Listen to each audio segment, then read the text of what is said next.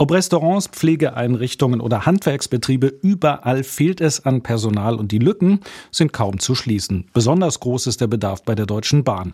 In den vergangenen Jahren hat das Unternehmen jeweils mehr als 20.000 neue Mitarbeiter rekrutiert. Das entspricht der Einwohnerzahl einer Kleinstadt.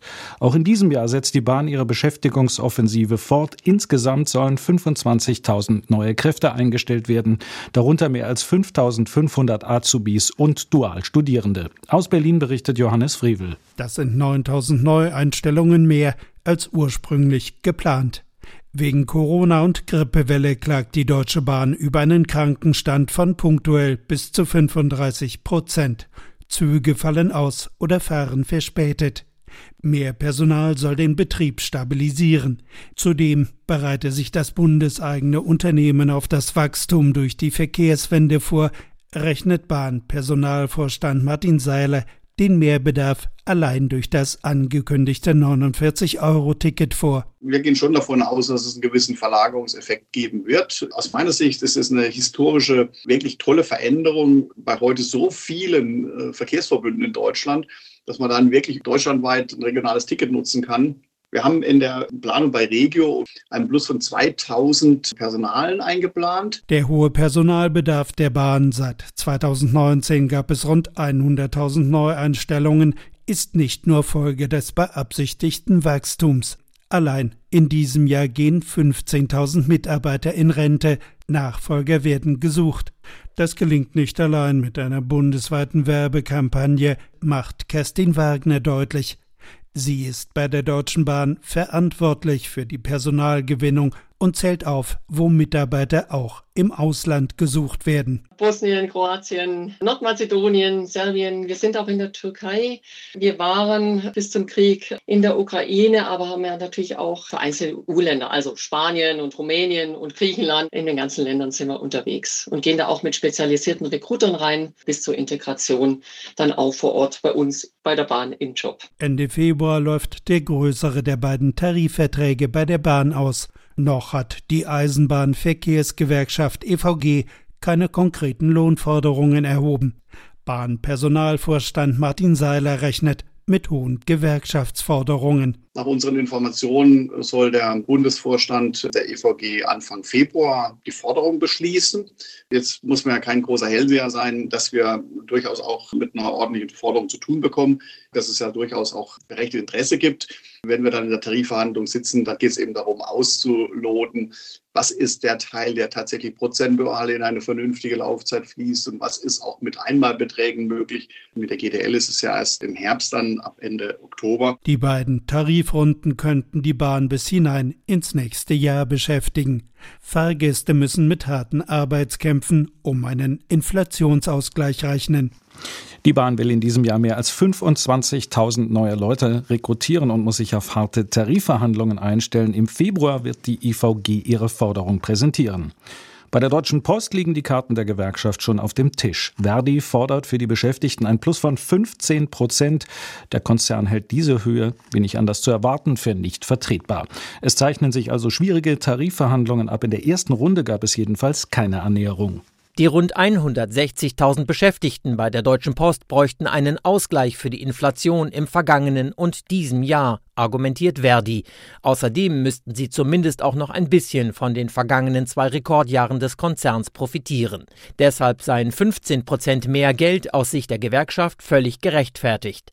Es könne nicht sein, dass die Aktionäre steigende Dividenden bekämen und die Mitarbeiter Kaufkraftverluste hinnehmen müssten. Die Post nennt die Verdi-Forderung dagegen realitätsfern. Einen Großteil des Gewinns erwirtschafte man inzwischen gar nicht mehr in Deutschland, sondern im internationalen internationalen Geschäft. Außerdem müsse man auch in Zukunft weiter ins deutsche Brief- und Paketgeschäft investieren können. Das sei mit zu großen Lohnsteigerungen nicht mehr möglich. Bis zum 9. Februar sind erstmal drei Verhandlungsrunden vereinbart. Die könnten in den kommenden Wochen auch von ersten Warnstreiks begleitet werden. Jörg Sauerwein Bonn. Trotz hoher Energiepreise und schlechter Verbraucherstimmung hat der deutsche Einzelhandel im abgelaufenen Jahr einen Rekordumsatz erzielt. Mit 8,2 Prozent fiel das Plus so hoch aus wie noch nie. Bei näherer Betrachtung fällt das Ergebnis allerdings weniger gut aus. SWR Wirtschaftsredakteurin Jutta Kaiser berichtet. Das Plus bei den Umsätzen von 8,2 Prozent wird dadurch wieder aufgefressen, dass Händlerinnen und Händler im Einkauf deutlich mehr für die Waren bezahlt hatten.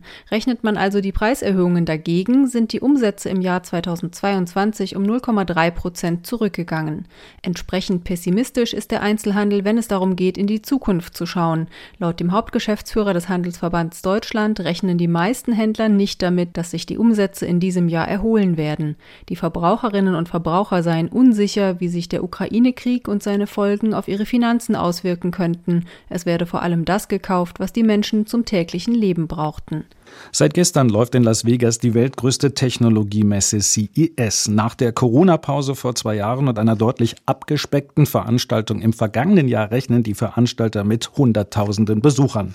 Als wichtigstes Schaufenster für globale Technologietrends ist die CES mittlerweile auch für die Autoindustrie von zentraler Bedeutung und wichtiger geworden als klassische Messen. Entsprechend aufwendig präsentieren auch die deutschen Hersteller ihre Neuheiten.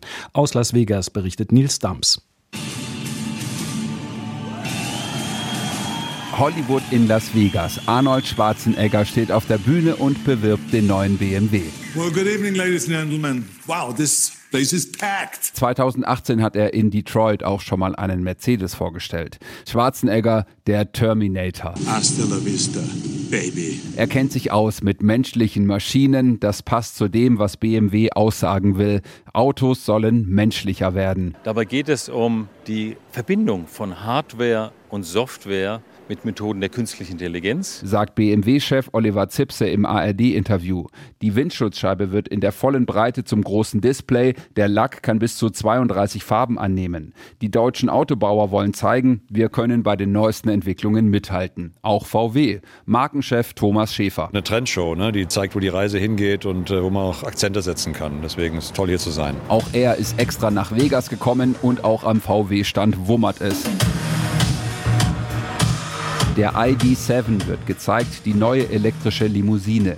Auch deren Lack kann Tricks, er kann leuchten. Künftig soll auch der Herzschlag des Fahrers oder der Fahrerin gemessen werden können. Was das Auto genau kostet, ist noch nicht klar. Auf jeden Fall ist das kein günstiges Einsteigermodell. Auf dem Weg zur Elektromobilität für die Masse stehen noch viele Hürden. Die erste, der hohe Preis. Wir müssen damit auch Geld verdienen können. Ne? Das muss nachhaltig sein. Und das ist momentan eben noch die Herausforderung, die wir alle haben, dass wir eben die Kosten so weit runterbringen können, dass wir da auch hinkommen kommen. Die zweite große Hürde, die mögliche Kunden nachdenken lässt, sich ein E-Auto zu kaufen, die Batterien. Wie weit komme ich mit meinem Auto? Gibt es genug Ladesäulen? Mercedes will da Vertrauen schaffen und plant deshalb ein eigenes globales Ladenetzwerk, sagt uns Mercedes Technikchef Markus Schäfer auf der CES. Über Nordamerika, Europa und China global in dieser Welt. Die sollen in den nächsten vier Jahren stehen und Mercedes einen niedrigen einstelligen Milliardenbetrag kosten. Die dritte große Hürde, gerade für deutsche Hersteller, wie ist es zu schaffen, mit softwaregetriebenen Herstellern wie Tesla mitzuhalten? Axel Schmidt, Automobilexperte bei der Beratungsfirma Accenture. Hardware top hier bei unseren deutschen Premium UMs, Software verbesserungsfähig. Und beim Tesla oder dem NIO ist genau umgekehrt. Die deutschen Hersteller unter Zugzwang auf der CES aus Las Vegas, berichtete Nils Dams. In den USA ist die Zahl der Arbeitslosen erneut gesunken. Die Quote ist im Dezember auf dreieinhalb Prozent zurückgegangen. Das ist der tiefste Stand seit Februar 2020. Volkswirte wurden von der positiven Entwicklung überrascht. Sie hatten mit einer höheren Quote gerechnet. Und damit zur Börse und dort hat der DAX nach den Daten vom amerikanischen Arbeitsmarkt ins Plus gedreht. Dort wurden im Dezember mehr neue Stellen geschaffen als gedacht. Das nimmt Sorgen vor einer Rezession. Wobei das Jobwachstum abnimmt und besonders wichtig für die US-Notenbank sich der Lohndruck abschwächt. Das könnte die Inflation im Zaum halten oder drücken, weswegen die US-Notenbank bei Zinsanhebungen vorsichtiger sein könnte, was Unternehmen und Konsumenten entlastet. Deswegen ist der deutsche Aktienindex DAX um gut ein Prozent gestiegen auf 14.610 Punkte. Über die Woche ergibt sich damit ein Plus von fast fünf Prozent. Autowerte wie BMW, Volkswagen oder Mercedes-Benz hinkten heute allerdings dem DAX hinterher, nachdem der US-Elektroautobauer Tesla die Preise in China zum zweiten Mal binnen drei Monaten gesenkt hat. Jan Plate, ARD Börsenstudio.